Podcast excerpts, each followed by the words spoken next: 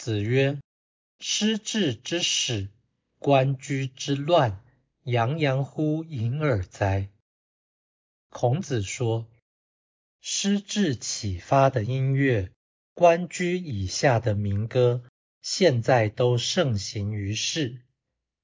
道义阐释：失志是鲁国乐师，失志之始。意味着失智始作的音乐以及它所造成的乐风。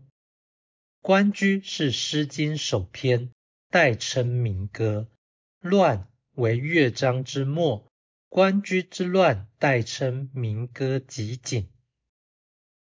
本章所示是孔子对于推展音乐有成的喜悦。这又显示圣人的艺术才华与美感境界超出凡人甚多。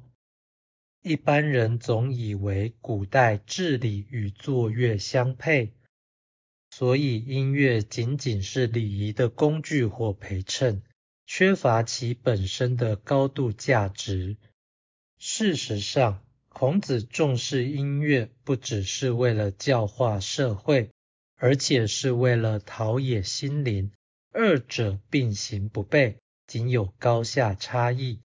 本文呈现的正是公私两变与义利两全的唯一成绩，它象征圣人传道的深远意义，难怪孔子高兴。